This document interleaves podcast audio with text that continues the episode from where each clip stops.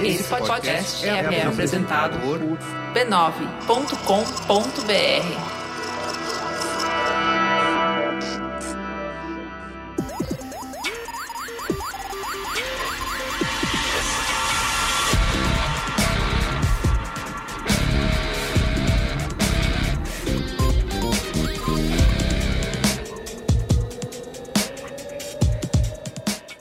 Sou Carlos Merigo, esse é o Braincast número 372. Estou aqui hoje com Luiz e Gino. Jovem. Marco Melo. Salve, salve, rapaziada. Alexandre Marão. Olá, Braincasters! E temos nossa super convidada aqui especial, para não deixar a gente falar besteira, especialista né, no nosso tema de hoje, que é a Maria Cláudia Batti. E aí, Maria, tudo bem? Olá, tudo ótimo. Adorei estar aqui com vocês, viu? Vocês são muitos, eu sou uma só, mas vamos lá. Não acho isso muito justo, quero deixar claro. Estamos reunidos aqui para falar sobre media training, né? Os segredos do media training, descobrir para quem que é, como fazer, como saber descobrir que alguém fez. Será que isso ajuda ou atrapalha a nossa comunicação no dia a dia? Fica tudo muito sei pasteurizado, todo mundo muito treinado? Enfim, essas e outras questões. Vamos discutir aqui nesse Braincast de hoje, mas antes, quero, como sempre, falar da família B9 de podcasts, né? Eu podia estar matando, eu podia estar roubando, eu podia estar marcando vocês em sorteio de carro no Instagram. Mas não, eu tô aqui com um único motivo. Essa prática é comum. Essa prática é comum, hein? É comum, exatamente. Aquele, não vale, não vale famoso. E aí marca a gente. Então, obrigado pela, pela, pelo carinho. Mas eu tô aqui com o único motivo de divulgar a maior rede de podcasts do Brasil. A Rede B9 não para de acontecer. Toda semana são dezenas de novos episódios e milhares de novos plays por todo o Brasil, por todo mundo, aliás. E se você tá ouvindo esse Braincast diretamente da gringa, manda aí um tal ok pra gente, tá? Quem acessa podcasts.b9.com.br fica por dentro de tudo que está acontecendo, o que já aconteceu e que vai acontecer e do Mupoca, que a cada episódio inventa alguma história. Se você quer saber de notícias, a gente tem de esporte, a gente também tem polêmica, educação, enfim. E se você só quer uma companhia para lavar louça ou para esse retorno todo estranho ao trabalho, é só seguir os nossos podcasts no seu aplicativo favorito, tá? Procura por B9 ou, de novo, a URL podcasts.b9.com.br. Para você que gosta de otimizar o período de diversão, né, Carlos? Merigo? Isso, eu gosto. É isso. Podcast para lavar louça, joga videogame e Tudo ouve ao mesmo podcast. tempo. Exato. Vê um filme Ouve e na ouve podcast. 2. O pessoal todo falando, É isso. falando, falando, rápido.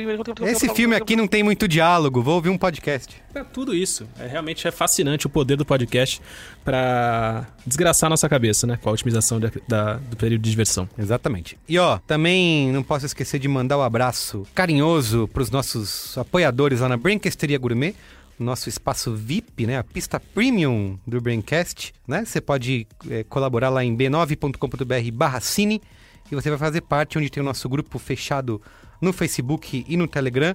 Lá você troca ideia com os membros aqui da bancada, fica sabendo primeiro de Troca novidades. bastante ideia com os membros da bancada e do A galera tá discutindo a semana inteira o- loucamente, né? o Telegram. O negócio bomba ali, viu? Negócio- Exatamente. Então é isso, b9.com.br barra cine e faça parte, tá? Só quinzão por mês e você vai encontrar lá com Luiz e Gino, Marco Mello, Quanto? Alexandre Marão. Quinzão. Só? É tipo Só? 2 dólares. Exatamente.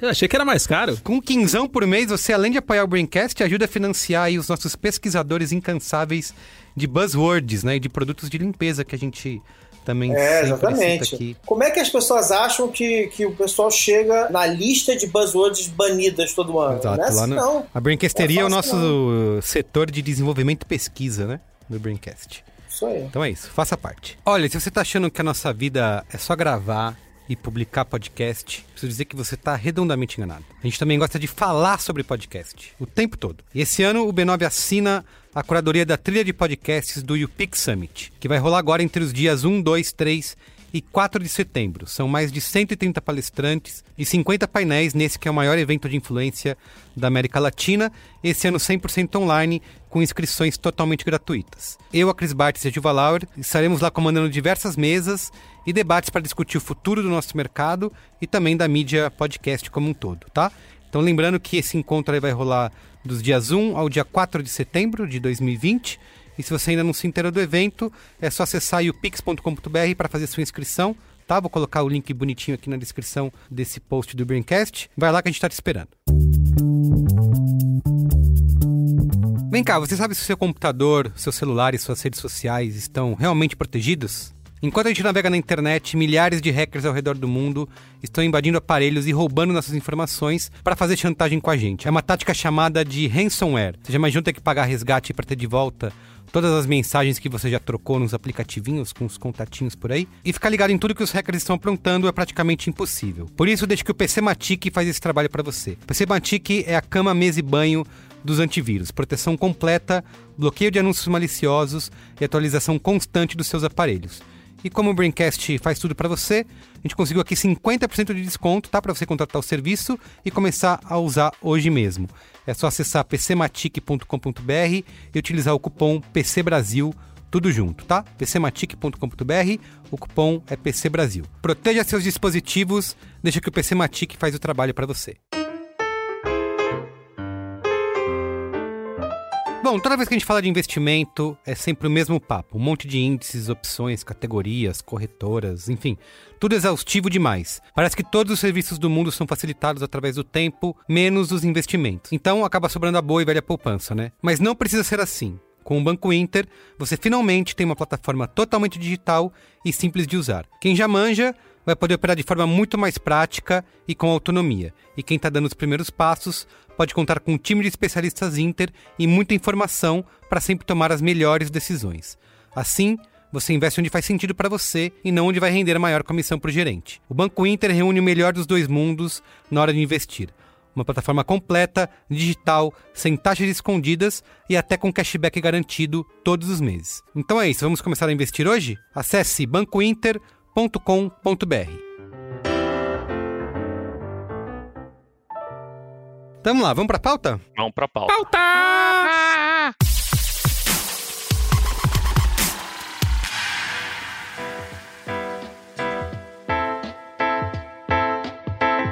Sabe quando você tá vendo o jornal na TV ou um vídeo na internet tem aquela pessoa famosa se complicando toda por causa de alguma declaração mal dada? E aí você fica com aquele sentimento de vergonha alheia e se perguntando, mas não tinha ninguém pra avisar? Aliás, eu faço isso direto, né? Quando eu vejo alguma entrevista na TV, não tinha ninguém pra falar, não fala essa, essa bobagem, né? Mas a verdade é que A tem... frase pra mim é: esse cara não tem um amigo? É, isso aí. Não, você é um cara profissional, né?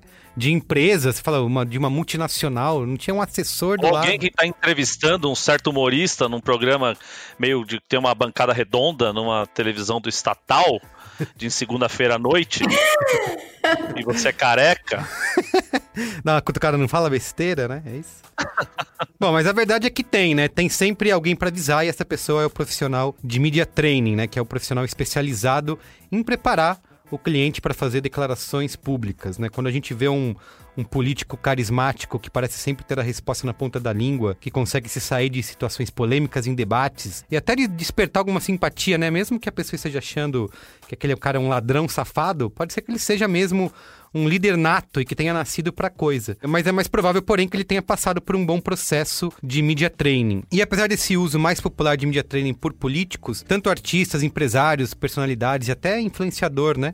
Super autêntico é que você segue no Instagram, também pode fazer uso né, da, da iniciativa do media training aí. Quando de repente a comunicação muda de um tom totalmente improvisado para algo mais fluido, com cara de profissional, né, entre aspas, você pode ter certeza que tem um media training bem intenso por trás disso. É claro que a técnica não faz milagre, nem ensina você a falar bem do dia para noite, mas ajuda muito quem precisa pelo menos lidar com o estresse aí de falar em público ou de falar, né, no dia a dia com a imprensa. O trabalho do media trainer é basicamente garantir que o seu cliente se apresente ao público sem perder aí o popular, né, o chamado rebolado. Mas quando a gente descobre essa técnica tão antiga, uma vozinha conspiratória começa a falar no nosso ouvido é, afinal, o que, que é verdade, né? E o que, que é media training? Em quem que eu posso acreditar? Nada é orgânico, tudo é programado, como dizia a música da. Nossa. Sobe a vinheta do momento Citei Pitch. Exato. Bom, foi por isso que a gente foi buscar aí a Maria Cláudia Batti, que está há anos por dentro da área, para conversar com a gente sobre o que é verdade A e o gente, que é veio, a mentira. gente vai buscar a Maria Cláudia Bate pra poder citar Pitch, é isso? Isso, exato.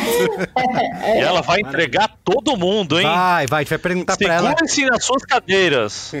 A gente vai perguntar para ela o que é verdade e o que é mentira aí nessas crenças do media training. Para começar, queria pedir para Maria Cláudia se apresentar e explicar um pouco do trabalho que ela fez aí no vários anos de carreira e que tem feito hoje. Conta pra gente aí. Legal, gente, obrigada. É, eu fui dos dois lados do balcão, né? Já fui porta-voz em grandes empresas, já fui diretora de banco, então fui treinada no primeiro momento da vida, sempre fui business e nos últimos, sei lá, nem sei mais para não entregar a idade, mas nos últimos quase 20 anos eu estou atuando diretamente em comunicação de, de grandes empresas. Então, esse trabalho aí de gestão de imagem e reputação, prioritariamente é, é o que eu tenho feito, gosto, me dedico e me divirto, né? Uhum. Porque a equação foi ficando mais complexa aí com o digital ao longo dos últimos muitos anos. É verdade, tem esse componente que mudou muito, né? Antes era, era muito mais controlado, né? A pessoa ia dar uma declaração pública é, para a imprensa, né? Você sabia onde aquilo ia sair.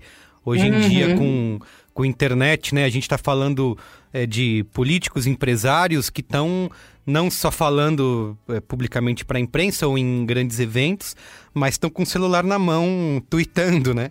Isso pode ser um grande problema, né? Antigamente você tinha que ter uma estrutura, né? Você tinha que convocar pessoas para te ouvir, né? Uhum. Hoje você joga por aí e as pessoas vão te ouvir, vão passar para frente e aí foge do controle, né? Uhum. Não, é, é, é, engraçado assim, né? Quando, quando vocês me chamaram, né? E aí toda vez que já vem o título assim, Media Training, sabe que eu tenho assim no confessar aqui para vocês é o nome que o mercado usa, todo mundo usa e ele traduz, né? Ele é o que imediatamente faz uma conexão e faz todo mundo entender do que a gente está falando quando a gente usa a palavra media training. Mas sabe quando te gera um desconforto grande porque ela não resume, mas não resume nem de perto o potencial de estrago, vamos dizer assim, é, de uma comunicação não estruturada, pensada, porque no final a gente não está mais falando desse media training para a imprensa, uhum. né?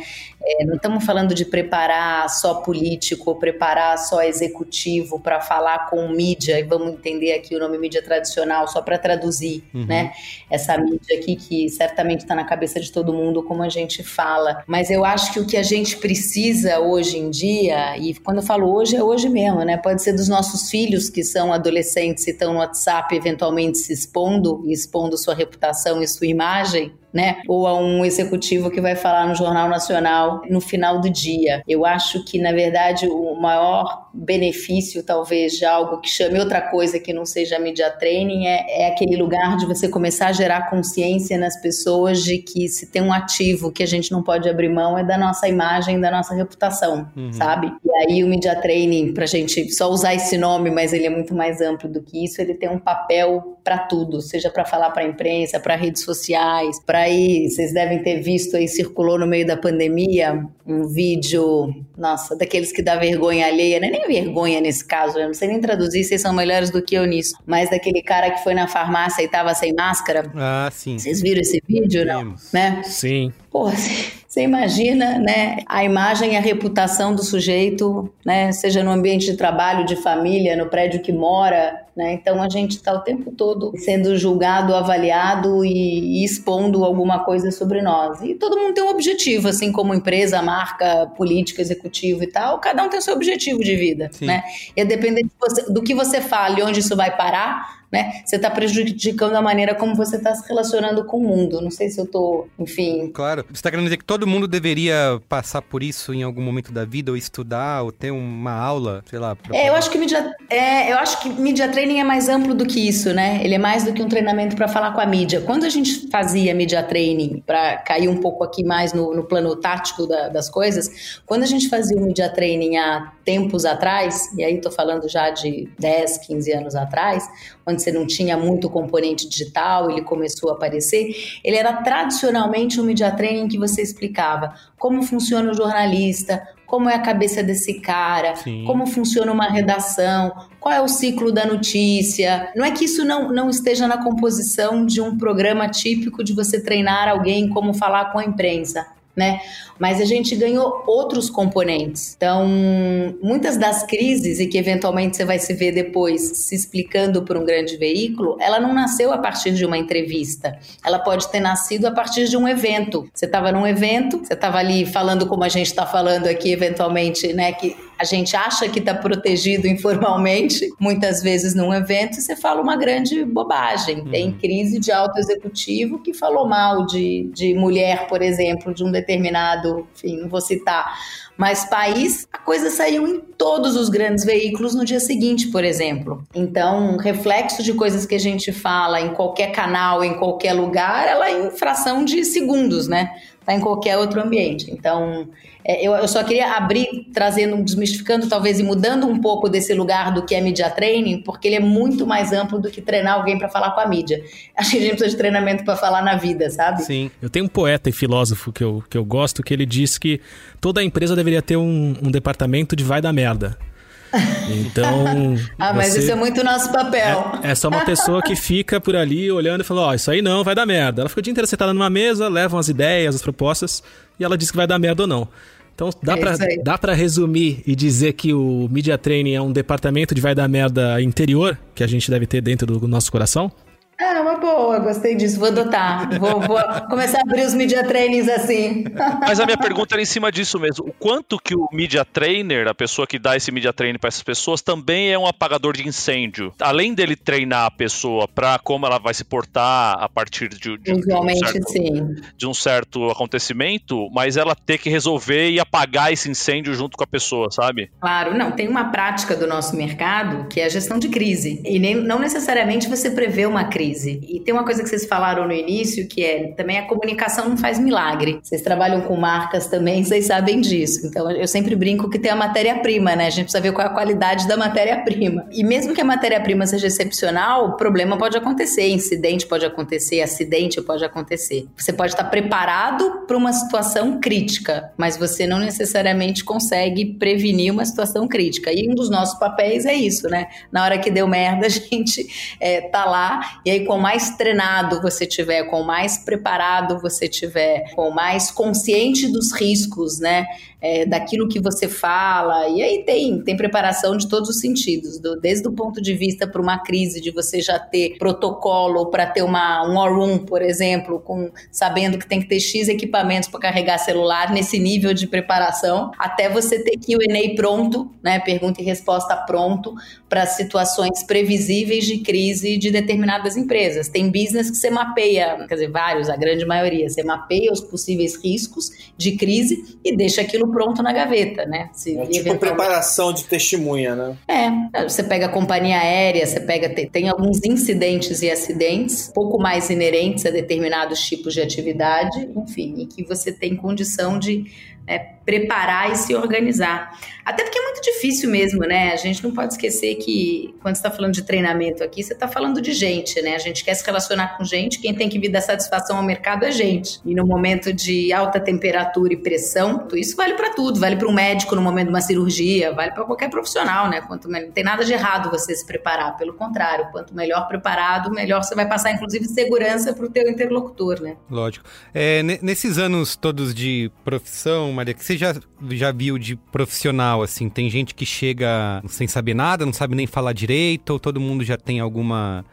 Imagina. alguma experiência, tem gente que tem, tem, gente que chega a fim de aprender, gente que chega não, eu já sei, já sei como é que é, deixa comigo, tô só aqui porque me mandaram.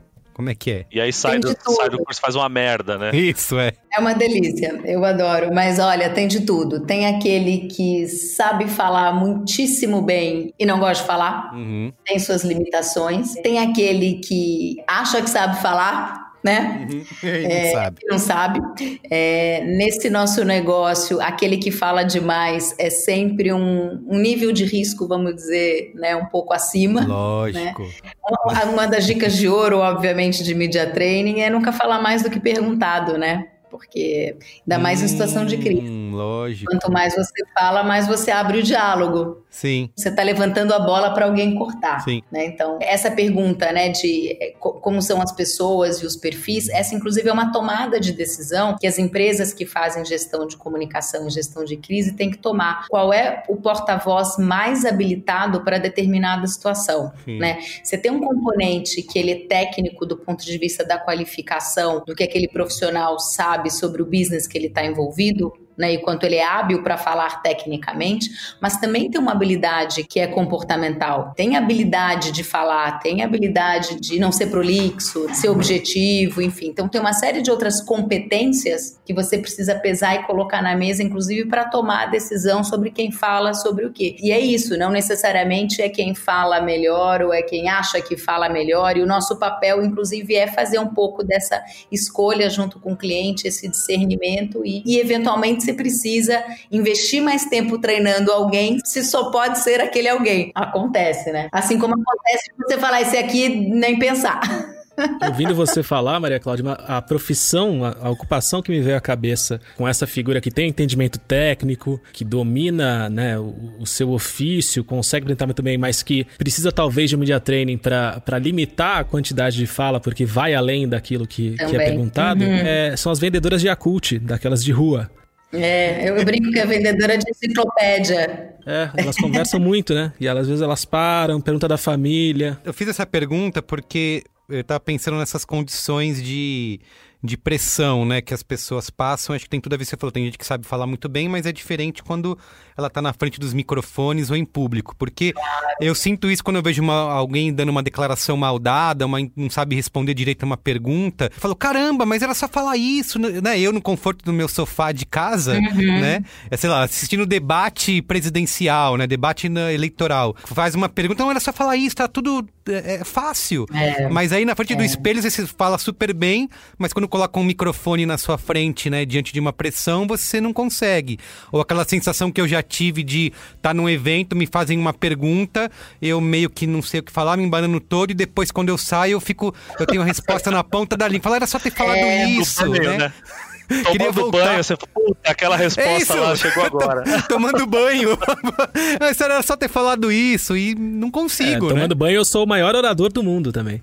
É sensacional. Mas aí, assim, aqui a gente tem um componente, às vezes, da preparação. Claro que eventualmente você pode ter uma crise absolutamente fora do previsto, mas usualmente você consegue prever uma boa parte delas. E aí tem esse lugar da preparação. Tem um lugar onde a gente prevê, um, um dos nossos papéis é prever naturalmente é, e reunir a maior quantidade de possíveis perguntas e respostas para essa pergunta. E não tem nada de errado, porque não é que você está preparando porque você precisa criar uma resposta. Ela existe. É porque muitas vezes, é, não só no calor da emoção, mas na rapidez e na agilidade que você precisa responder, isso precisa estar tá mais fresco, isso precisa estar tá na sua mente. Então, o preparo resolve muito disso. E esse preparo, assim, para falar bem o beabá mesmo, você chega uhum. o executivo, você chega o político, vai te procurar, você vai colocar ele na salinha sentado na cadeira. Como é que é? Tem que ter agressividade? Tem que ser.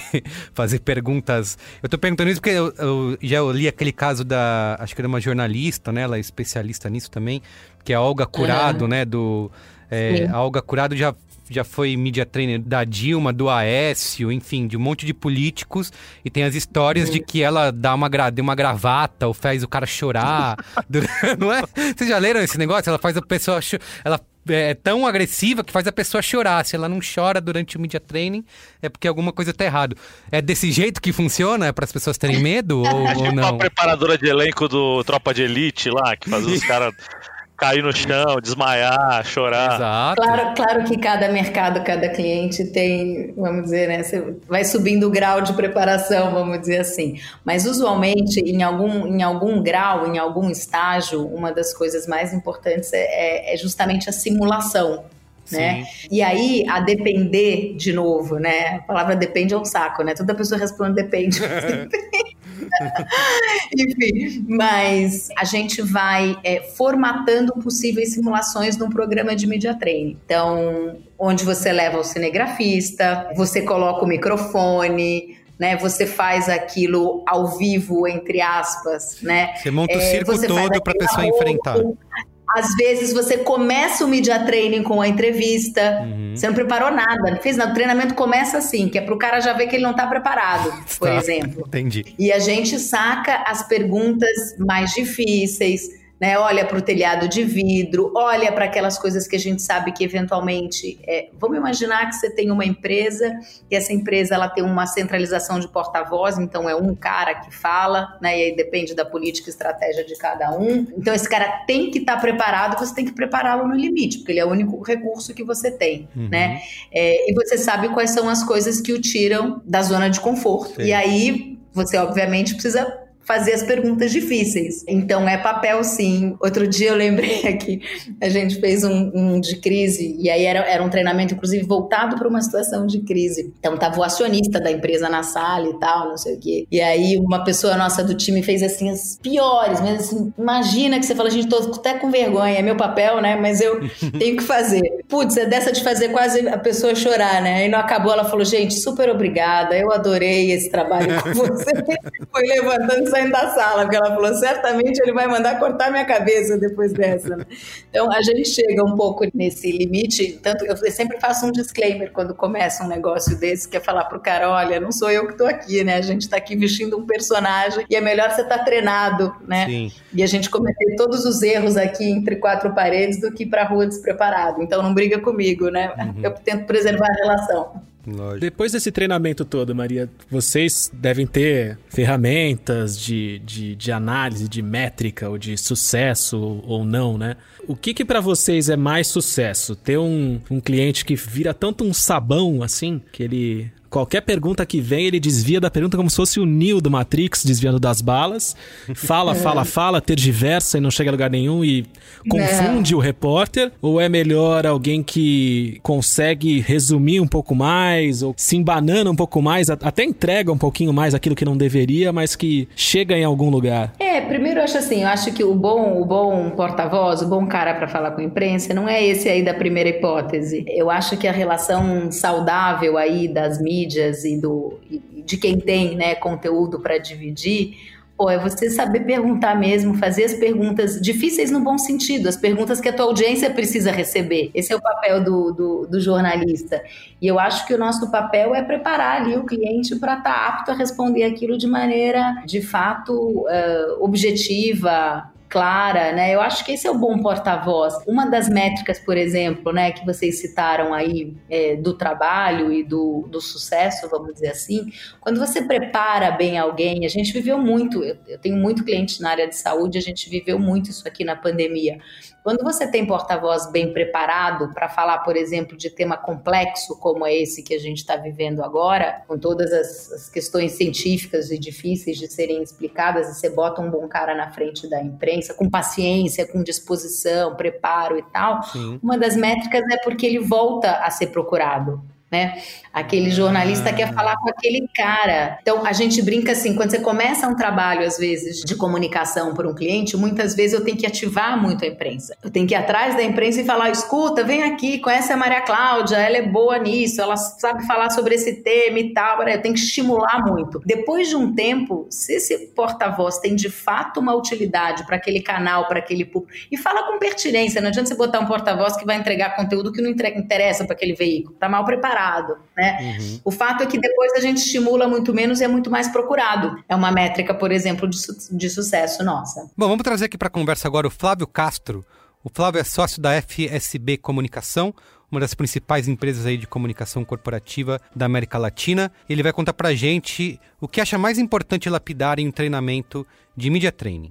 Na minha visão, um ponto muito relevante do media training é conseguir fazer com que o treinando entenda a importância da mensagem, de que ele precisa ser capaz de transmitir as mensagens-chave sobre sua atividade de forma simples, direta e convincente. Mais do que isso, ele precisa ser um vendedor dessas mensagens. Por isso, o processo de reflexão sobre quais são os pontos relevantes sobre sua atividade passa a ser fundamental, não só sobre os pontos positivos, mas também sobre os eventuais pontos negativos e fragilidades. Essa reflexão ajuda na definição do discurso que deve basear todas as atividades do porta-voz. Eu costumo brincar que são as mensagens que todo porta-voz deve ter sempre na cabeça e também no coração.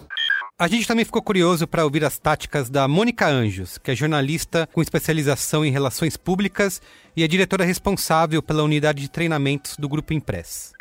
Um treinamento para ele ser efetivo, ele tem que ser primeiro muito customizado. Cada exemplo, cada case, cada orientação dada aos executivos ou representantes de organizações, eles precisam ser muito adaptados à realidade daquela empresa. O segundo ponto que cada vez mais a gente vê também, até com a questão da pandemia, em que a gente vê que os executivos têm muito pouco tempo, ele tem que ser cada vez mais prático, com simulações realmente muito voltadas para o dia a dia e que não fazem mais só menção à própria imprensa. Hoje a gente olha para essa questão da interação dos executivos com todos os públicos. Cada público é estratégico e tem que ser tratado com o devido respeito, transparência das empresas e das marcas.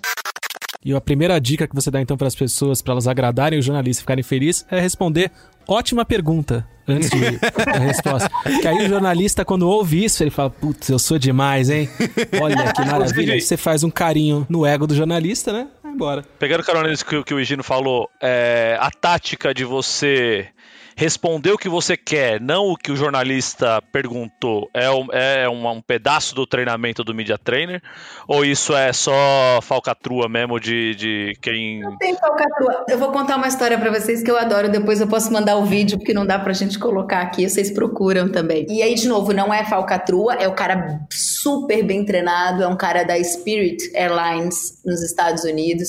Eu, eu sei se vou lembrar exatamente a história, mas não importa, o conceito vai estar tá, vai tá dado aqui. Saiu um determinado ranking e o ranking dizia assim qual era a pior, no critério do ranking, hein? no critério da pesquisa, tipo a pior companhia aérea. Ele tava no último da fila, botaram ele na bancada de TV, pô, difícil, né? Bancada de TV com, acho que eram três jornalistas do lado. E aí os caras perguntavam para ele: escuta, como é que você se sente? Como é que é isso? Você tá o último da fila? E ele falava: eu tenho uma outra visão. Por quê? Na verdade, pro, o position e a proposta dele é low cost. Ele falou: se você perguntar pro meu cliente que tá procurando o melhor preço, né? Ah, porque falava que ele tinha o pior serviço. Agora eu lembrei, era isso. O que, que esse cara quer? Ele tá buscando preço e eu entrego o menor preço. Se você quiser perguntar para o meu cliente se ele quer uma água ou um amendoim ou mais 10 centímetros entre as cadeiras ou o preço, ele quer o preço. Então eu presto o melhor serviço. Eu tenho o melhor preço.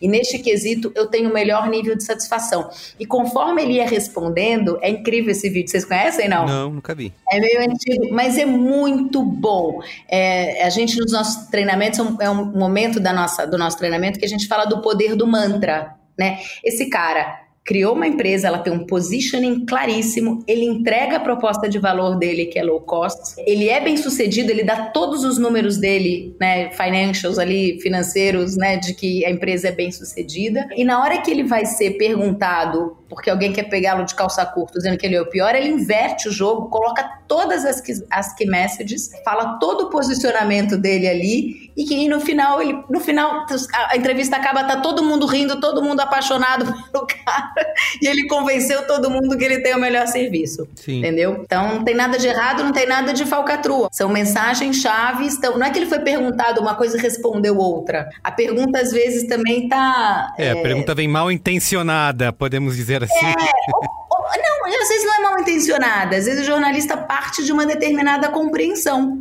e você tem que trazer contexto para a pergunta. Mas como é que deveria se comportar, por exemplo, um entrevistado colocado numa situação em que a câmera está ligada, o gravador está ali é, e essa pessoa é colocada na situação de eu tenho que dizer uma coisa que eu não queria dizer. E agora, o que eu faço? Você pode não dizer, inclusive, né? Você não é obrigado. Claro, tem situações, situações, cargo público e tal, não sei o quê, né? Mas enfim, a gente cada vez vê cada coisa que o que a gente fala que não faria se faz, né? Mas de qualquer forma, você pode não responder. Você pode dizer que você não tem informações. Você pode dizer que você vai apurar informações. Você tem alguns possíveis mecanismos de, de resposta. E ó, para não deixar só a Maria Cláudia em saia justa, a gente volta com o Flávio Castro da FSB. E aí, Flávio, como responder pergunta difícil sem apelar para mentiras?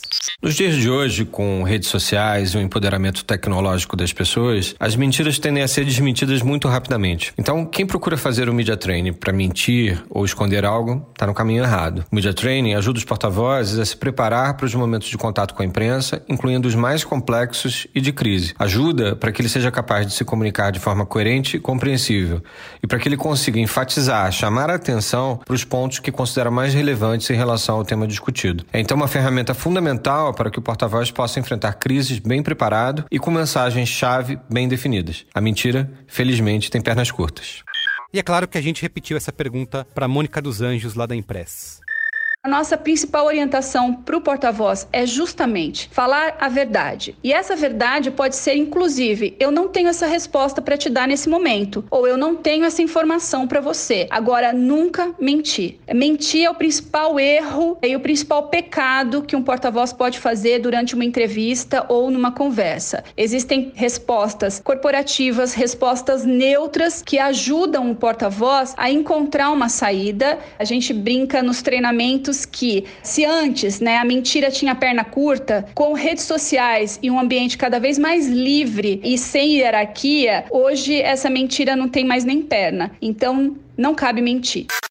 O jornalista também não fica treinado nesse sentido de poder identificar quando esse, o entrevistado está com uma resposta ali na ponta da língua, está tentando é, ah, res responder de outra maneira que não responder diretamente a pergunta? Claro, e tem que fazer o papel dele mesmo, né? Isso é uma das coisas que a gente prepara. O cliente está tudo certo, tem que estar tá todo mundo preparado. De novo, eu não vejo como uma relação de embate de jeito nenhum, né? Mas o jornalista, muitas vezes, ele vem para a entrevista, é, muitas vezes, ou quase todas, né? Mas em algumas situações específicas mais, onde ele quer aquele porta-voz para comprovar determinada tese. Sim. Né? Ele sai com uma informação né? E ele vai procurar e vai cutucar até que aquela informação, né, venha à tona. Por isso que uma das coisas que a gente sempre treina é, né, responder o que perguntado, né? E é verdade, né? Você está respondendo certo, você não precisa ir além, você não precisa dar mais informação. Tem um vídeo muito bom, a gente mostra no Media Training, que assim,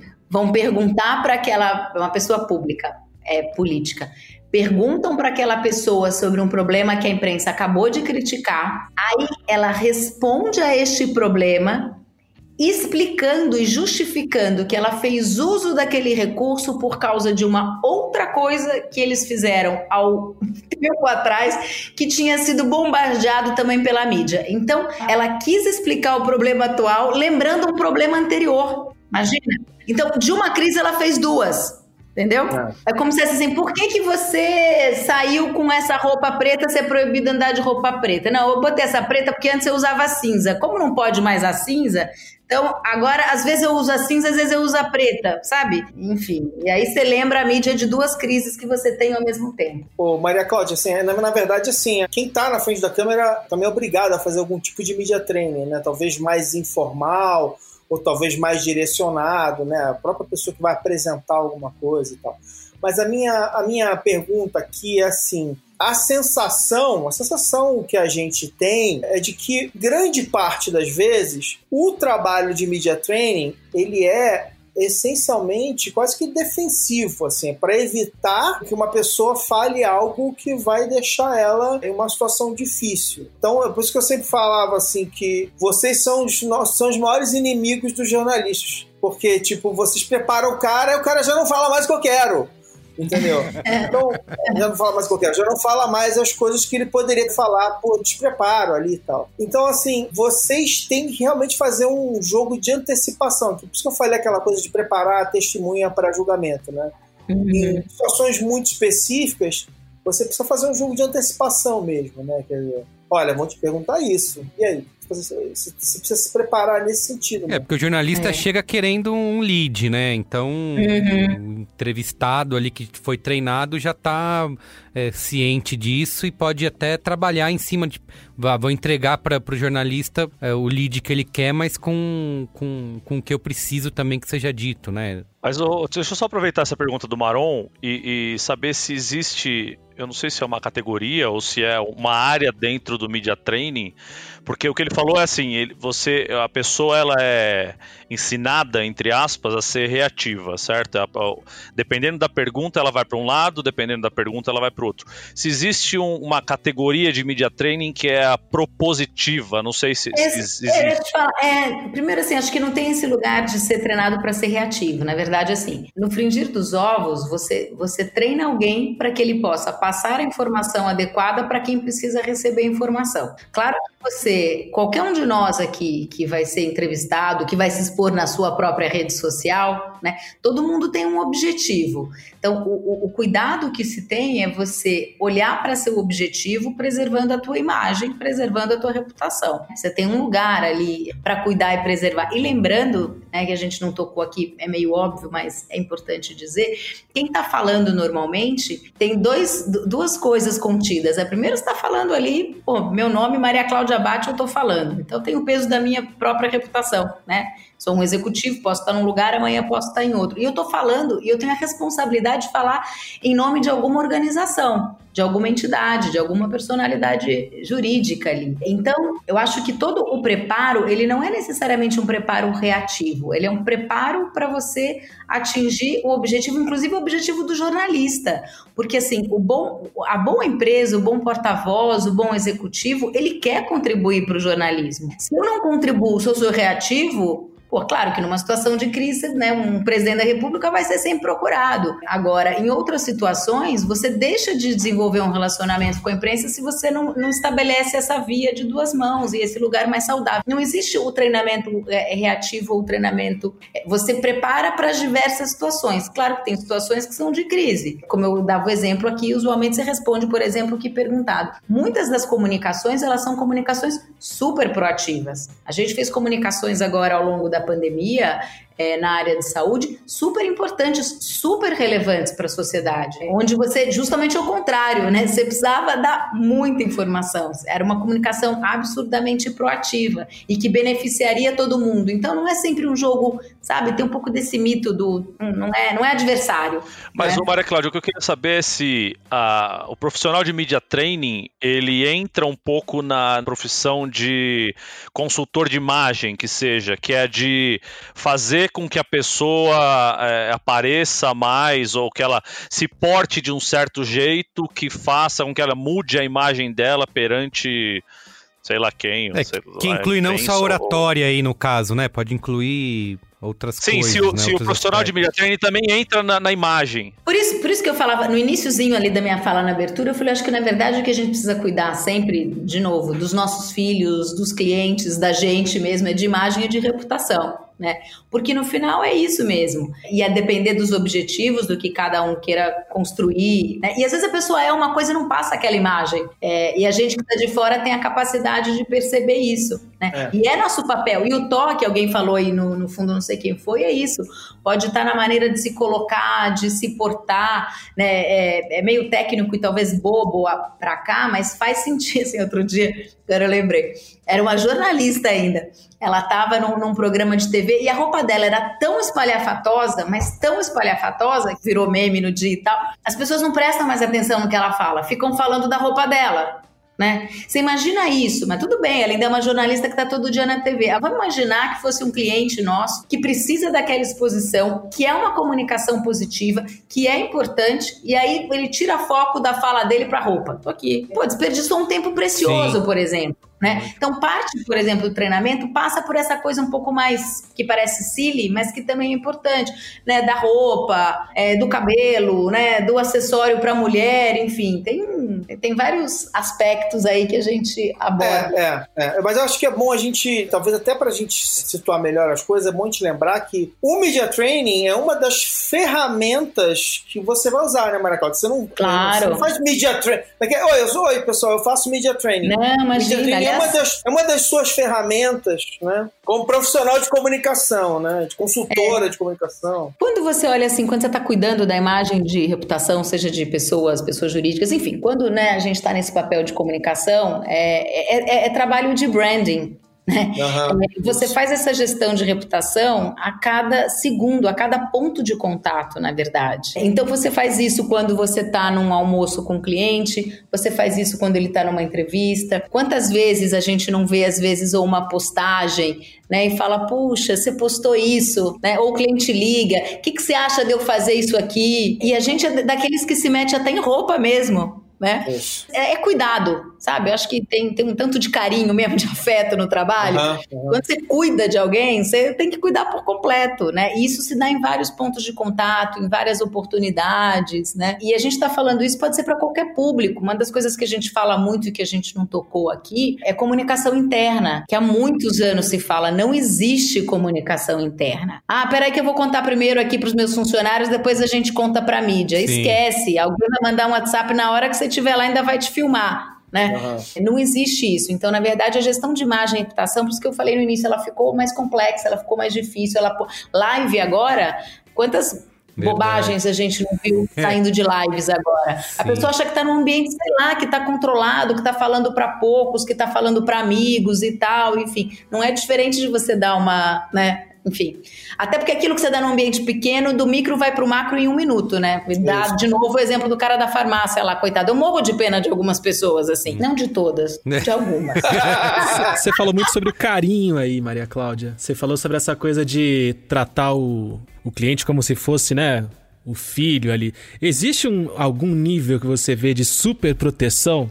assim como na, numa mãe de um filho, que você vê isso na pessoa que é encarregada do media training, da comunicação, porque às vezes eu, eu vivi muitas situações da vida como uhum. repórter esportivo, que eu chegava num ou numa coletiva de imprensa, ou depois de um jogo, num treino, num evento. Parece um guarda-costas no cara. É, né? e aí eu ia entrevistar a pessoa, claro, né, a gente tá, tá com maldade no olhar, maldade no coração, a gente quer arrancar uma resposta uhum, ou uhum. polêmica, ou sei lá, né, mas que, que vai conversar com a matéria, com a história que a gente quer contar, mas às vezes não tem nada demais. E aí chega aquela. Você aborda o, o a pessoa que você é quer entrevistar, isso, começa é. a falar com ela e aí vem que parece um segurança. Oi, o que, que você quer falar com ele? Fala, é. não, vou fazer uma pergunta aqui. Mas o que, que você vai perguntar? Fala que você vai perguntar, que aí eu vou bater um papo com ele ali depois, depois a gente volta. Aí você fala, pô. Particularmente, e aí, né, tem estilo, tem formas de trabalho. Particularmente, eu acho que o, o nosso papel aqui não é atrapalhar, não é ficar no meio do caminho. Por isso que eu acho, acho que o, o, o saudável é o diálogo, é, é a informação.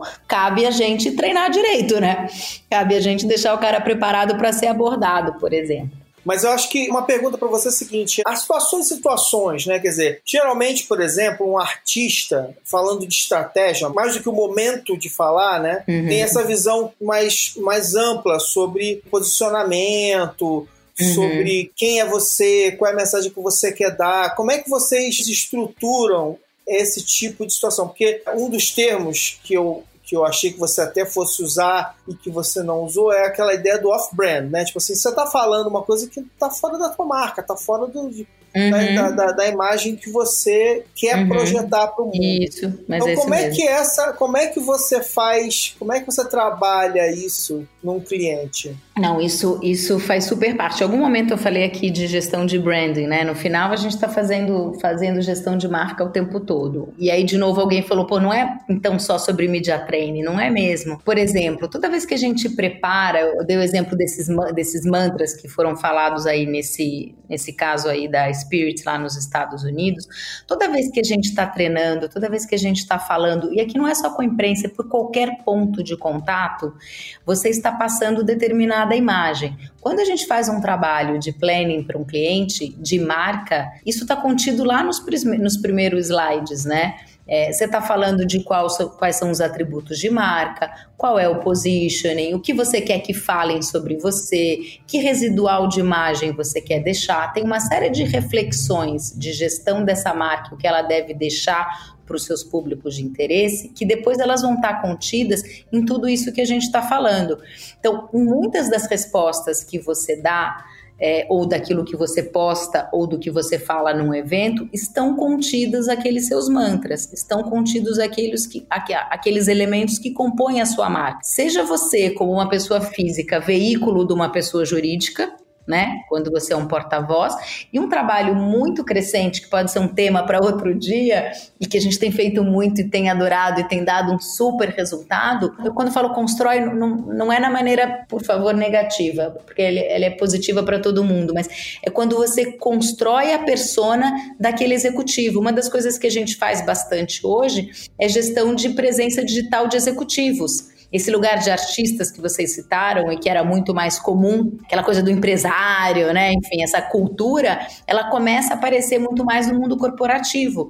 E aí você tem CEOs, acionistas, executivos que passam a ter as suas imagens também geridas. Essa gestão de branding, ele é uma marca. E cada vez mais as pessoas querem se relacionar, inclusive, com pessoas. Você talvez no LinkedIn prefira falar com um determinado CEO do que falar diretamente com a marca tá certo? É, tá lá na foto, você quer falar com a pessoa você quer falar com, com o logo que tá ali? É lógico. A gente citou aqui já algumas vezes, até falou isso também, Maria Cláudia, sobre muitas vezes se olha pro media training até com um viés negativo, assim, né? De que ele é, é um treinamento é? que vai deixar a pessoa é, forçada demais ou vai ficar viciada no media training e nunca consegue passar uma transparência, né? De, é, isso acontece da pessoa ficar tão treinada ou ficar tão é, é, Às vezes pasteuriza a. a... Pasteuriza, todo, exatamente, né? isso. Você deixa todo mundo meio que falando sempre do mesmo jeito, com os mesmos termos, os mesmos vícios. Olha, e... eu acho que isso aí só cola no cara que é ruim, viu?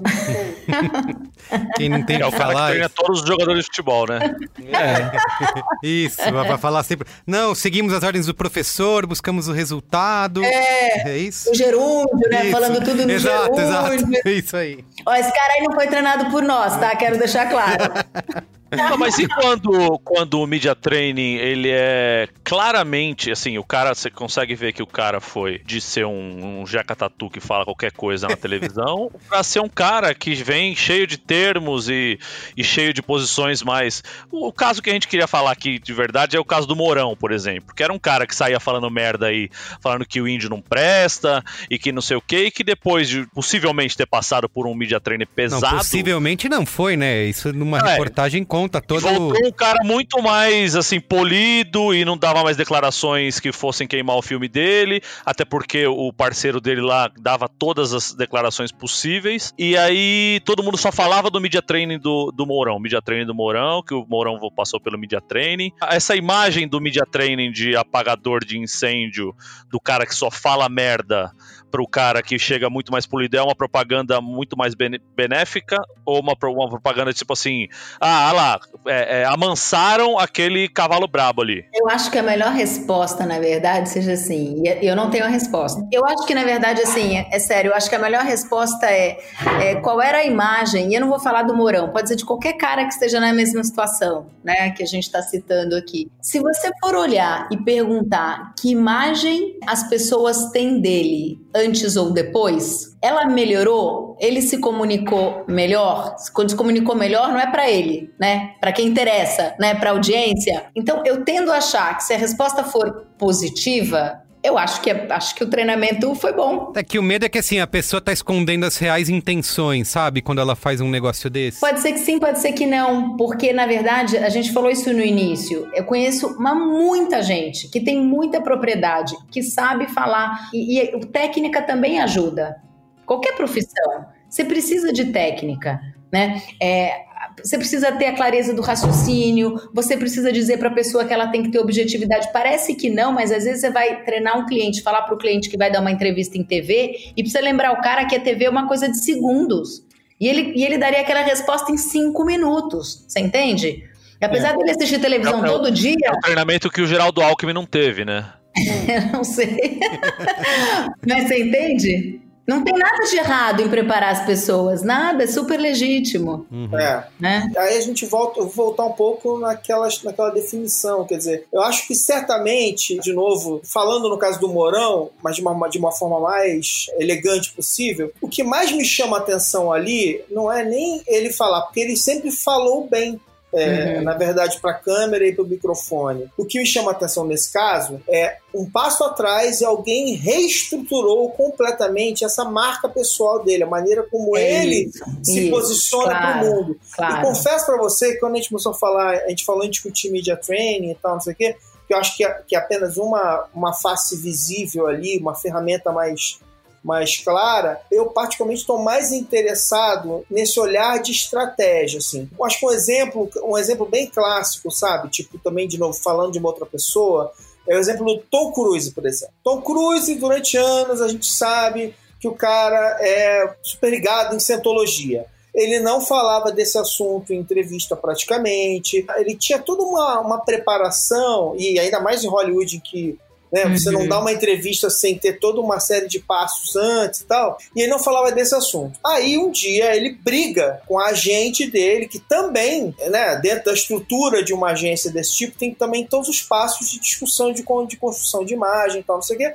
Ele briga com essa agente dele, que teve vários anos e tal, e foi parte, inclusive, da derrocada dessa agente dele e tal.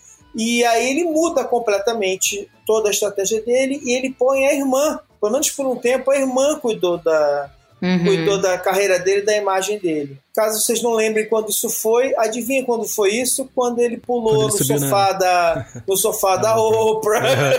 quando, ele, quando teve aquela onda de desastres de imagem do Tom Cruise, foi exatamente nesse gap ali, nesse momento. Uhum em que a gestão da imagem dele desapareceu, ou que ele passou a se auto-editar sem um olhar externo e começou o desastre. Autogestão. É, é, então eu queria entender como é que você é, é, vai lapidar uma, é, uma pessoa nesse caso, quer dizer, como é que funciona essa lapidação? Eu acho essa sua pergunta muito difícil. É. Vou tirar um pouco do crachá aqui e ter um pouco das crenças. Eu acho que as pessoas precisam ser muito legítimas eu acho que o mundo quer se relacionar com gente de verdade. Uhum, tá. Mas é claro que você tem que olhar para isso frente ao objetivo que o cliente tem, né? Alguém contratou você para isso. E o nosso papel é fazer é, esse melhor equilíbrio. Eu acho que cada vez mais a gente precisa ter empresas de verdade, executivos de verdade, pessoas de verdade, falando na sua linguagem, no seu tom de voz. É claro que algumas vezes é importante que você traga a consciência, por isso que lá no iníciozinho eu usei essa palavra. Eu acho que é muito ganho de consciência que você precisa para fazer trabalho de gestão de imagem. Você precisa ah. discutir com aquela pessoa, assim, esse exemplo que você deu, quer dizer, será que alguém trouxe, claro que pode ser um exemplo, vai saber por que o cara pulou no sofá, mas enfim, você tem que trazer à luz, agora me lembro uma situação com um filho outro dia, né, é, de consequência. Tudo que você faz, a maneira como você age, vai trazer alguma consequência. Precisa saber se essa consequência uhum. conversa com aquilo que você quer. É, e aí você começa a fazer as negociações com aquela pessoa. Mas eu acho que você ferir o íntimo, ferir quem a pessoa é. A gente faz muito trabalho, como eu dizia agora, de presença de imagem de executivo nossa, hoje mesmo teve uma reunião dessa. A gente passa uma parte do tempo e não é errado escrever pelo cara, desde que aquilo que eu escreva seja realmente o cara. Uhum, uhum. Então, é ele só não tem tempo para escrever.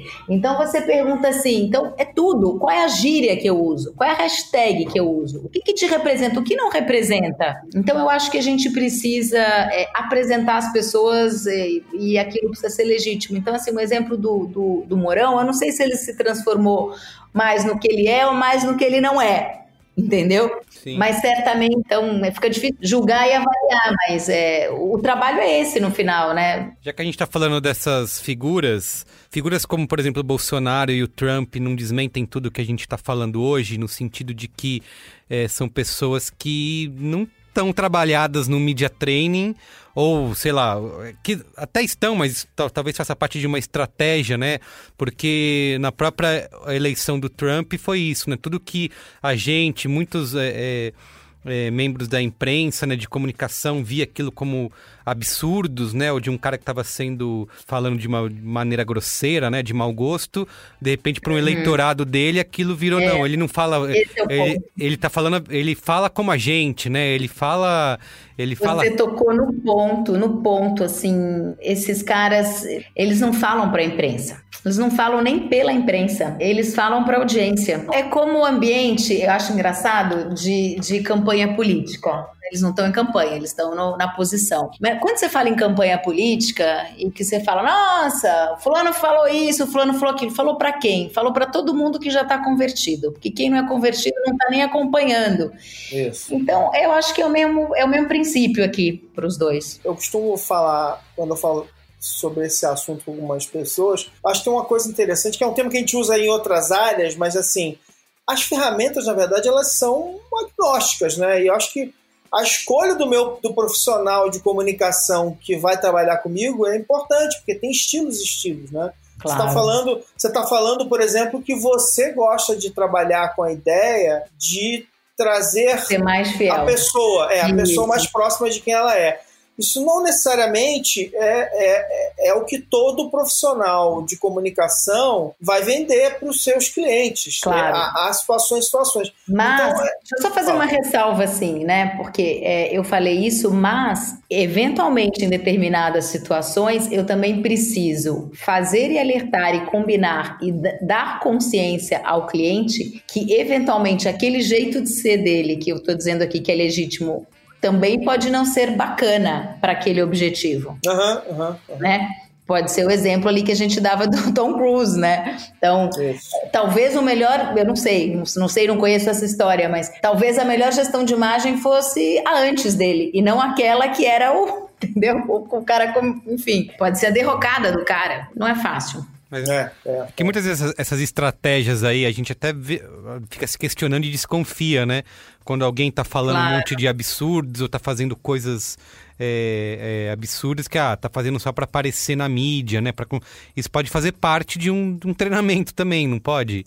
Ah, é. Sabe aquelas coisas? Tem gente, é, gente, tem gente que quer ser famoso porque quer ser famoso, Isso, né? Exato. Mas o, o Steve Bannon, é. o Steve Bannon pode ser, pode ser tratado como uma espécie de media trainer dessa direita lunática aí? Ele tem um manual, né? A gente, eu estava lendo um livro hoje que é o livro A Máquina do Ódio da Patrícia Campos Melo, que ela diz que a gente valor, supervaloriza o papel do, do Steve Bannon na comunicação da extrema direita pelo mundo, que ele tem menos poder do que a gente acha que tem, do que a gente enxerga, assim, né? É, é porque a gente vive numa, numa a, gente, a gente, vive numa bolha também, né? É, eu costumo dizer isso muitas vezes para cliente, às vezes tem uma crise, uma situação e o cara fala, nossa, todo mundo viu, todo mundo, gente, a gente vive numa bolha. Ninguém viu, e... né? É, não, e, e eu, eu, digo assim, não estou falando de maneira arrogante de jeito nenhum, vocês vão entender, mas assim, é, a gente tem um acesso do ponto de vista de conhecimento e intelectual e faz as conexões que as pessoas não fazem. Entendeu? E a gente tem mania de achar que tudo que a gente vê, todo mundo vê. Mas eu acho que, que a gente. Se tem uma coisa que foi muito educativa nos últimos anos, foi justamente, é, pro melhor e pro pior, geralmente, principalmente para o pior, foi justamente ver como o mesmo fato, distorções e desonestidades. É, é ruim isso, é, né? Tirando distorções e desonestidades, mas como colocado o mesmo fato na frente de algumas pessoas, publicamente, na rede uhum. social e tal, você vai ver como as pessoas interpretam as coisas completamente, de forma completamente diferente. Por quê? Porque elas estão trazendo sua bagagem. Não estou falando de gente Exato. pública, estou falando de pessoas que realmente acreditam no que estão dizendo e tal. Então, é eu, as pessoas, no fundo, elas só estão criando uma desculpa para comprovar suas teses. Elas não estão se aprofundando, elas não querem saber mais ou não querem conhecer. Elas pegam ali naquele headline qual é a parte que interessa para poder comprovar alguma coisa, né? É, mas eu, eu diria, queria que você me corrigisse se eu estiver errado, mas a minha sensação de figuras como o Donald Trump, por exemplo, que é bom, é longe o suficiente para a gente falar de uma maneira mais uhum. técnica, é que ele efetivamente está seguindo uma regra ali, e talvez não de uma forma tão técnica, de uma forma até mais orgânica em alguns casos, mas tá uhum. ele está seguindo uma regra básica que é ter uma ideia muito clara de quem é o público dele. Quer dizer, ele falou, ele não está falando é, necessariamente é, com a imprensa, ele está falando claro. com aqueles com aquele público. Joga para a plateia, né? É, tá falando especificamente com o público dele e tal. Uhum. E é, é eu acho que talvez seja uma das coisas que confunde a gente, porque a gente passou agora anos e anos vendo pessoas que se prepararam para falar com a gente, para falar com o jornalista, uhum. para falar com o apresentador, comunicador Verdade. e tal. Assim, E a gente está vendo agora esses personagens que falam com outro público, com um nicho específico, porque eles não estão preocupados em falar, pelo menos naquele momento, em falar com a imprensa. E, inclusive, é. uma coisa interessante, que quando eles falam com a imprensa, muitas vezes a, a, você, você vê a mensagem mudar um pouco. Quando eles não estão ali só no, na bolinha deles ali, então, eles, eles falam, eles, eles mudam o discurso. Né? Acho que a gente também tem um desafio de mudar o nosso modelo mental, sabia? Porque a gente também foi formado nesse modelo é, ali tradicional que foi se transformando. Acho que a gente também tem que ter a cabeça né, aberta para saber que essa multiplicidade de canais e opiniões e essa liberdade né, estão aí para que a gente faça as nossas escolhas, sabe? Não estou defendendo ninguém não, mas eu, eu acho que a gente precisa se acostumar a, a plataforma, as plata, a plataforma de comunicação ficou muito mais ampla. E aí tem um tanto do certo do errado que a gente tinha que está se transformando, né? Tá falando nessa mudança aí do pela transformação digital, o que você pode fazer no dia a dia para controlar essa ânsia das pessoas saírem tweetando, fazendo stories. Eu não sei, se você souber, você me avisa. Você sabe, Toma o celular da tem, pessoa. É, você sabe que tem horas, eu sou super conectada, e tem horas que eu falo assim, não, vou ficar uma hora sem olhar isso aqui. Aí já dá 10 minutos, eu tô aflita. Algum cliente já tweetou é... coisa que não deveria. Acontece, né? Oh. Botou no Instagram, botou no Stories lá. Você viu que fulano publicou? Aí vai você ter que pagar o um incêndio, é isso? Já aconteceu. Ah, acontece, né, gente? Acontece. Muito bem. Ô Luiz e Gino, fala alguma coisa aí, você que tá quietinho. Ah, eu tô pensando muito nos, nos jogadores de futebol, cara. Porque é, essa sim, foi, foi a minha desgraça durante é. sete anos de vida aí. E esses caras, é... quando chegam, realmente são, passam por um treinamento absurdo, né? Porque. Sim, sim. A galera veio, tipo assim, muitos jogadores é, vindo de periferias e tal, nunca lidaram, tiveram que lidar com assédio, né? De imprensa, de jornalista, de outros clubes e tal. E acabam sendo tão. É, é, passam por uma máquina de moer lá de treinamento que eles saem outra pessoa do outro lado, e né? não só isso, Merigo, também de, dos anos 90, fim dos anos 90 para cá, começo dos anos 2000, entrou a figura do assessor de imprensa assessor dos clubes. De... Sim. Que é algo que não existia. Então agora é um jogador por vez que fala, você não tem mais aquela aspa de beira de campo de treinamento, você não tem. Os caras não têm espaço para falar besteira, sabe? Eles só vão falar ali no, no onde está o backdrop e, e, quantidade limitada de perguntas que eles, que eles podem fazer. E aí você soma isso ao treinamento desses jogadores no media training, dificilmente você tira de um jogador desses. Talvez os, os, maiores, os que têm mais estofo, assim, até falem um pouco mais. Mas esses jogadores padrão, a classe baixa dos jogadores de futebol, não, não sai muita coisa que interessa, então é, as, as entrevistas coletivas acabam sendo Exato, meio que a mesma coisa. Mesma eles coisa. falam é. iguais, são as mesmas perguntas e eles dão as mesmas respostas e não, não sai É, talvez coisa. aí tenha havido aquela pasteurização que vocês falavam, né? Uhum. Talvez é, aí. Sim. Porque os técnicos também passam por isso, não só os jogadores, né? Não, demais. E eu sinto que assim, a época que eu, que eu trabalhava na rua, eu acho que isso não estava ainda tão forte quanto está agora. Agora com as redes sociais, a sensação que eu tenho é que ainda é um ambiente, não é, não é terra de ninguém, mas ainda é um ambiente para essa situação, né, para essa, essa casta da sociedade. Essa galera começou a, a usar as redes sociais do jeito que vocês mencionaram aqui antes, que é aquela coisa que, ah, o cara esquece que ele tá falando para um milhão de pessoas, dois milhões de pessoas, 500 mil pessoas, e aí ele fica com essa sensação que ele está conversando só com o telefone, com meia dúzia de gatos pingados os parceiros. E aí o que tem rolado é isso, né? Muitas das situações que a gente tinha parado de ver, ou histórias que tinham. tipos de história que tinham morrido com essa pasteurização, agora com as redes sociais elas voltaram a brotar. Porque começa a se fazer um jornalismo baseado em análise das redes sociais dos jogadores, dos atletas, dos técnicos. Nossa, verdade. E esse é um negócio falou... doido porque assim, a gente, sei lá, tem jogadores que você vê o cara na. O Neymar é um exemplo, os grandes, né? Neymar. Daniel Alves, tem uma galera que é assim, você coloca o cara na frente de um microfone numa entrevista coletiva, só dá vontade de você dormir, né? Você pesca Sim. com o cara falando, uhum. que é muito chato, uhum. muito chato. Aí você pega o cara na, na zona mista, muito chato, discurso batido de sempre. Aí o cara liga o stories do, do Instagram, em 15 segundos, o cara Bem... solta uma quantidade, uma enxurrada de, de, de fato, né? De Material, informação. Né? de material que não rolava antes. E aí, queria saber um pouco a, a, opinião de vocês em relação a isso, também a Cláudia também, sobre como botar na cabeça da, dessa galera que a ferramenta, o poder da ferramenta que eles têm na mão, né? É, mas a história, da, assim, a palavra consciência para mim eu tenho usado para muita coisa. É um outro mundo de plataforma. Qualquer, é isso, você foi na farmácia, alguém te filmou, pode virar uma crise na tua vida. O cara foi lá no Stories, falou meia dúzia de bobagem e, e que ainda não tá em conformidade com aquilo que ele foi treinado para falar no clube. Porra, pior ainda, né? Uhum. Que ainda fica desalinhado, né? Pra você falar todas as bobagens em vários lugares, pelo menos você tá sendo coerente. É porque quando eu vejo, quando eu vejo essas entrevistas, eu fico assim pensando, tudo bem, a pessoa passou por esse treinamento, ela tem que evitar polêmica, ainda mais no esporte, né, que é todo cheio de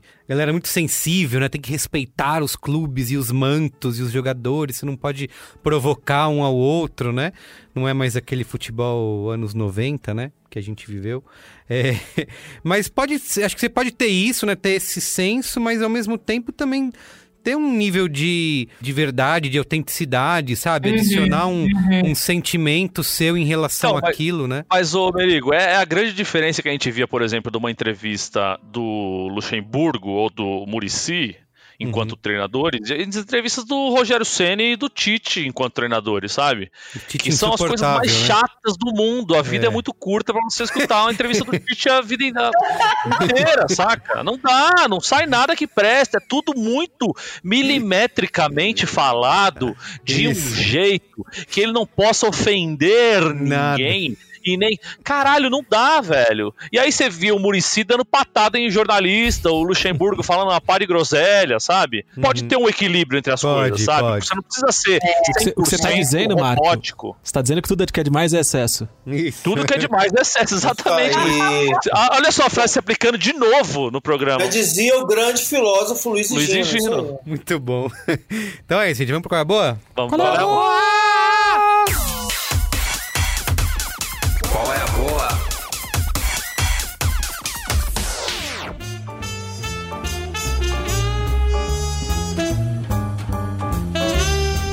Qual é boa? Quem quer começar aí? Eu começo. Vai lá. Eu, o homem que tem um neném aqui do lado, ah, começa. Sim. Tem que começar antes. Cara, eu, eu vou sair de tudo que eu tenho feito ultimamente, pra, porque eu sempre falo de seriado, podcast, joguinho.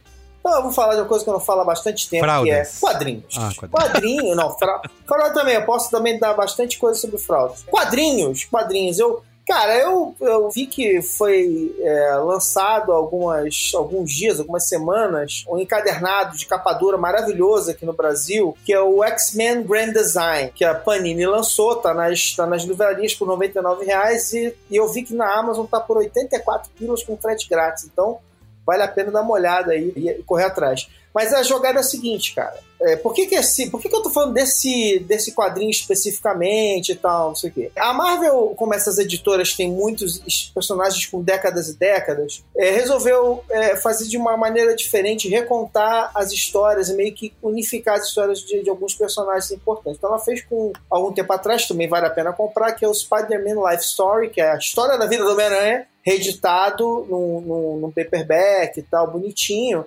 é, em que ele conta vários anos de, de, de, da vida do Homem-Aranha numa série linda, com uma arte maravilhosa e tal, não sei o quê. Aí eles resolveram chamar um cara, que é o Ed Prisker. E para quem gosta de música, o Ed Prisker fez um negócio assim, meio porcaria, chamado Hip Hop Family Tree, que aqui no Brasil é, saiu como Hip Hop, Hip -hop Genealogia. Genealogia. Isso. Então eles chamaram só esse cara e, e falaram assim: reconta toda a história dos X-Men com sua arte maravilhosa, sua cor incrível, seu design de página fora de série e faz aí pra gente. E se você pensar bem, na verdade, ele é perfeito, porque ele, de certa forma, ele pegou e reorganizou a história do hip hop na, na série dele. Ele fez a mesma coisa agora com X-Men de um jeito maravilhoso. Então. Esse livro que chegou nas, nas livrarias é um livro de 120 páginas, reúne aí algumas edições, não é tudo, tem mais coisa pela frente, mas é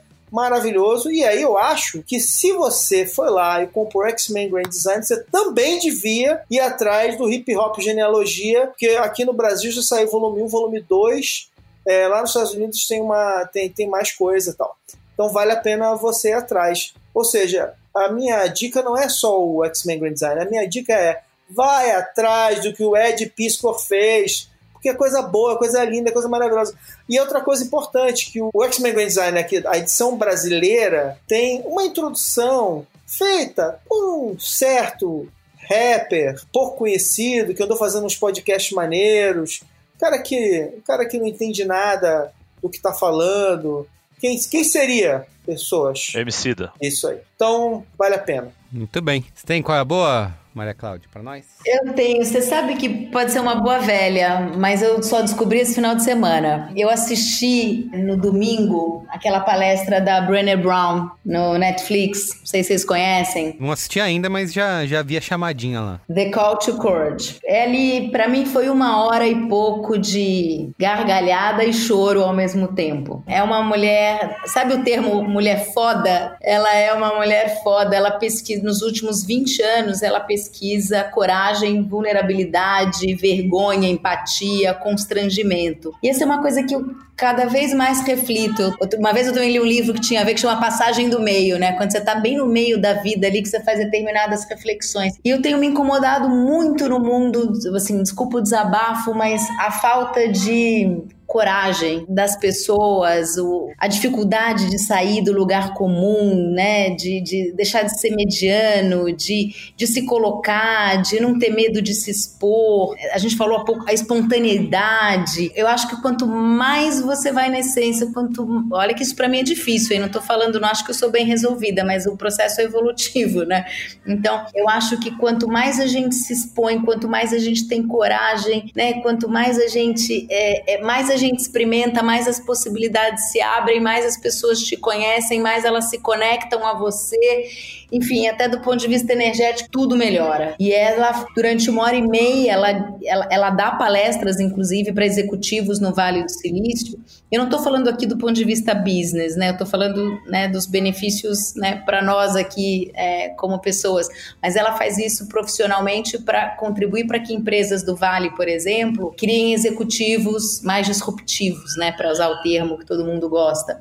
E é justamente para tirar o cara desse lugar, né? Do poder do erro e tal, essa coisa toda. Mas eu acho que falta muita coragem no mundo. Acho que as pessoas precisam é, se colocar mais, se expor mais e, e achei que essa uma hora e pouco que ela fala ali, eu achei incrível. Perfeito. Tá na Netflix? Como que é o nome? Tá na Netflix. O nome da, da, da palestra, né, do vídeo é The Call to Court né? Uhum. É, chamada para coragem aí. E o nome dela é Brené, B-R-E-N-E Brown. Né, de brown, de marrom. Perfeito. Quer você, Luiz e Gino? Vamos lá. A gente tá vivendo esse momento desgraçado, né? Da história da humanidade. Além do momento de ser desgraçado, uma coisa que tem desgraçado a gente nos nossos. Especialmente nas nossas conversas mais particulares aqui da galera do Braincast, é como a postura do Aproveite esse tempo para fazer algo que você nunca fez. Uhum. Use a pandemia ao seu favor. É, fique em casa e. Lado bom leia, da quarentena. Leia todos os livros e, né, o famigerado lado bom da quarentena. A gente conversa muito sobre isso como a gente. Todos nós, basicamente, nos sentimos uns bostas o dia inteiro, né?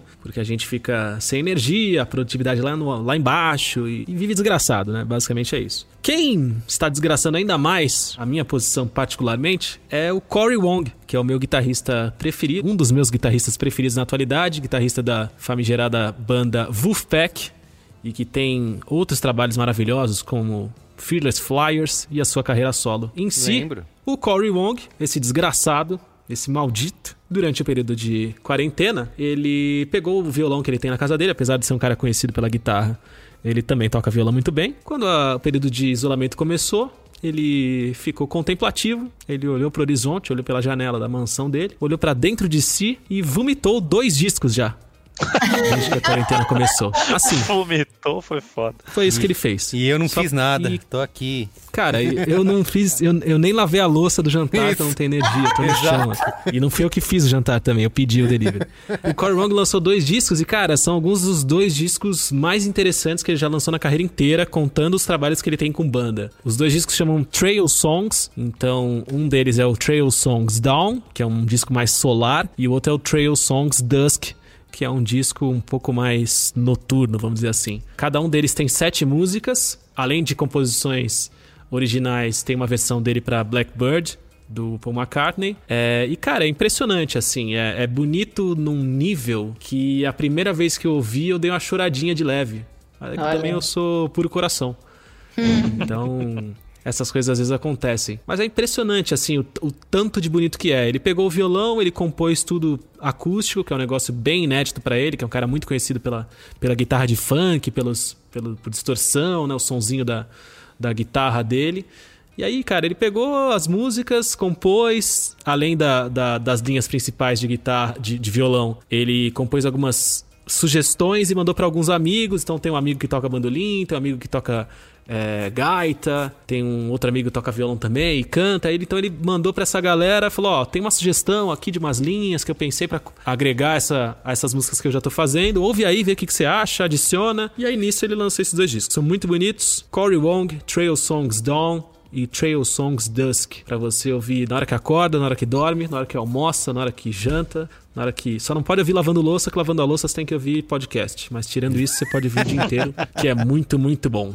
O meu qual é a boa? É um livro para você ler com a criançada, né, em casa, que a gente leu bastante nesses tempos aí nesses meses preso dentro de casa, que é Os 33 Porquinhos, publicado pela Companhia das Letrinhas, é, escrito pelo José Roberto Toreiro e pelo Marcos Aurélio Pimenta, que pega. É um livro de uma coleção deles que chama Fábrica de Fábulas, né?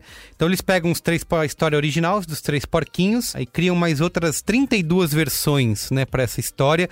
Então o livro é dividido em são três faixas assim, né? Imagina um livro com várias páginas recortadas em, em três pedaços onde você pode é, ir alterando e criando a sua própria história, né? Você pode ler normal, né, uma tirinha essas três tirinhas uma depois da outra, do jeito que está no livro, né? E, e, aí ele vai contar histórias bem engraçadas dos três porquinhos, versões diferentes. Ou você pode misturar todas essas tirinhas e formar histórias diferentes. Então, assim, é bem divertido, interativo, bem humorado, engraçado para você ler com as crianças, tá? Os 33 porquinhos da Companhia das Letrinhas, José Roberto Toreiro e Marcos Aurelius Pimenta. É isso. Vai lá, Marco. É, eu, tenho, eu tenho dois, na verdade, dois podcasts para indicar aqui. O primeiro para quem fala inglês, e o segundo para quem não precisa, não precisa saber inglês, não precisa ter feito CCA nem FISC para entender. O primeiro, uhum. para quem fala inglês, entrando nas comemorações dos 15 anos do The Office, coisa que o Braincast já fez aqui, falando sobre essa série maravilhosa. Ouça, né? Ouça o Braincast, número 356 do The Office. Perfeito. Escute esse Braincast, tá bem legal. É, saiu um podcast produzido pelo Brian Baumgartner, que é o Kevin Malone da série. Hum. Que trabalha ali na, na, nos, nos, contadores do, do, do escritório. A Oral Story of the Office, que é um podcast exclusivamente para falar sobre a história do The Office, com entrevistas maravilhosas de gente que fez acontecer essa série maravilhosa. Tá no, acho que no oitavo episódio, e no, acho que vão ser, vão ser dez. Então eles estão chegando ali na parte em que o. No próximo episódio, o Steve Carell é quando o Steve Carell sai. E, puta, é maravilhoso, velho, você escutar o Steve Carell, o John Krasinski, a Diana Fisher, o Greg Daniels, que é o cara que idealizou a versão americana do show original inglês inglês que foi feito pelo Stephen Merchant e, e, o Ricky Gervais, que a gente já falou bastante sobre isso, e de como o Paul Lieberstein, que é o Toby na série, passou de só roteirista a produtor executivo, então conta todos os meandros de como montaram a série, de como ela sempre teve ali no fio da navalha para ser, ser cancelada, até que o iTunes salvou eles, porque era o show mais baixado no iTunes, e aí os caras deram mais uma chance, e aí teve a greve dos roteiristas. Puta, é muito legal saber de como como os caras fizeram tudo isso acontecer e tudo assim, eles dão muito a transparecer que parece que foi feito muito num clima de família, assim, sabe? Estamos fazendo isso aqui junto, porque a gente, antes disso aqui a gente não era porra nenhuma, agora a gente é uma puta série respeitada e vamos continuar a manter, manter esse clima e vamos se ajudar e tal. E é muito, muito, muito legal escutar as próprias pessoas que fizeram um negócio histórico que está sendo visto até hoje, é dos shows mais vistos aí na, na, nas, nos streamings mundiais durante a pandemia e tal, e, que foi tão importante para a TV e como os caras fizeram fizeram isso com tanta alegria e tanta satisfação de, de entregar o programa. Então, An Oral Story of the Office. É, é, o primeiro Qual é a Boa. E o segundo é um podcast produzido pela Globo, que é o do programa Fora de Hora. programa fora Excelente. de hora que era, que era aquele que fazia zoeira com a televisão, que tinha aquele formato de bancada de telejornal falando de coisas que aconteceram na semana e fazendo sketches ali. Por causa da pandemia, eles tiveram que parar as gravações, porque não dá para fazer, não dá para se reunir, não dá para não dá para gravar mais nada. Eles resolveram transformar isso no formato podcast. E puta, é maravilhoso, cara. É, é, um, é bom, é podcast, podcast curto, tem 22, 23 minutos. E ali, bicho, Paulo Vieira, Renata Gaspar, Caíto Manier fazendo o personagem Paulo Rezedá, que é uma espécie de Datena ali. O Adnet e a Luciana Paz, que também entra com participações maravilhosas dentro do, dentro do podcast, fazendo os personagens mais malucos possíveis. E, cara, não perde muito porque eles apresentavam na TV, assim. Você vai escutando e é um puta programa de humor no rádio, assim, você lembra bastante o que o Sobrinho Ataíde fazia antigamente, essa coisa do, do rádio de humor, assim, que hoje em dia acho que nem existe mais, né? Porque o, o pânico não dá para chamar mais de, de, rádio de humor, porque os caras viraram porta-vozes dessa desgraça desse governo. Então, o podcast Fora de Hora é o melhor que tá tendo de podcast em português de humor, assim. Sempre sai toda terça-feira e são 23, 24 minutos ali de, de puro deleite e risada. E eu queria fazer esse, o meu Qual é Boa por último, porque eu queria registrar dois ouvintes, parentes meus, que são ouvintes do do podcast e que ontem, infelizmente, eu perdi uma tia muito querida que, mora lá, que morava lá em Minas e que, assim, sempre me recebeu durante as férias, eu e meu irmão, a irmã da minha avó, minha tia Geninha, e ela morreu ontem depois de, puta, uma batalha foda por uma doença degenerativa, que ela já não andava mais, não fazia mais nada, eu consegui ir agora, tirei férias mês passado, peguei meu filho, consegui visitá-la lá, mesmo no meio da pandemia, assim, eu tava, a gente estava isolado aqui, eles estavam isolados lá, e eu consegui fazer com que meu filho visse ela uma última vez e tal, e conversasse. E ontem, finalmente, ela descansou depois de um, um bom tempo, assim. Eu queria deixar um beijo bem grande para minha prima Jaqueline, meu primo Dioclésios, que são minha prima filha dessa minha tia e meu primo neto dessa minha tia. Eles são ouvintes do programa, sempre comentam comigo no Braincast, sempre falam, ah, quando é que você vai mandar um momento Faustão para mim? E pedem pelo telefone não vale. Mas eu queria deixar esse meu beijo carinhoso neles, que eu sei que eles estão passando por um momento muito difícil e que espero que esse recado por via do, do podcast dá um pouquinho de alegria para eles assim nesse momento foda assim. Então um beijo Jaque, um beijo de amo vocês. É isso. Lindo. Fico feliz de saber que eles são ouvintes. São, são dos mais fiéis. Muito bem. Então é isso, gente. É isso. Muito obrigado, é viu? É isso. Obrigada, pessoal. Muito bom Adorei, conversar viu? com vocês, a gente também. Foi muito bom. Obrigada. Valeu.